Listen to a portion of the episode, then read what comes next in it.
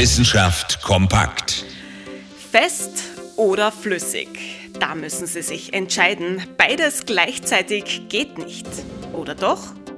Doch, fest und flüssig, das ist ein ganz besonderer Zustand. In Fachkreisen Suprasolidität genannt. Von der theoretischen Physik bereits in den 1960ern vorhergesagt, ist jetzt die Zeit, wo die Suprasolidität tatsächlich nachgewiesen werden kann.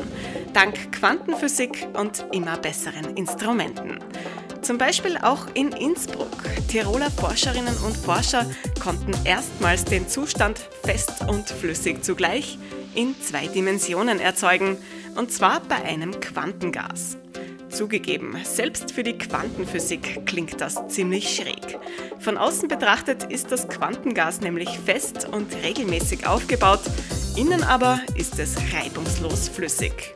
Und in diesem Zustand existiert jedes Atom gleichzeitig in jedem Tröpfchen dieses Gases. Was aber nun mit einem festen und gleichzeitig auch flüssigen Objekt anfangen? Definitiv kein Fall fürs Museum, aber im Labor wird schon fieberhaft weitergearbeitet. Das gelungene Experiment könnte dazu beitragen, eine ganze Reihe an Forschungsfragen der Physik zu beantworten und wird damit vielleicht doch noch eines Tages einen Platz im Museum erhalten. Interessante Themen aus Naturwissenschaft und Technik.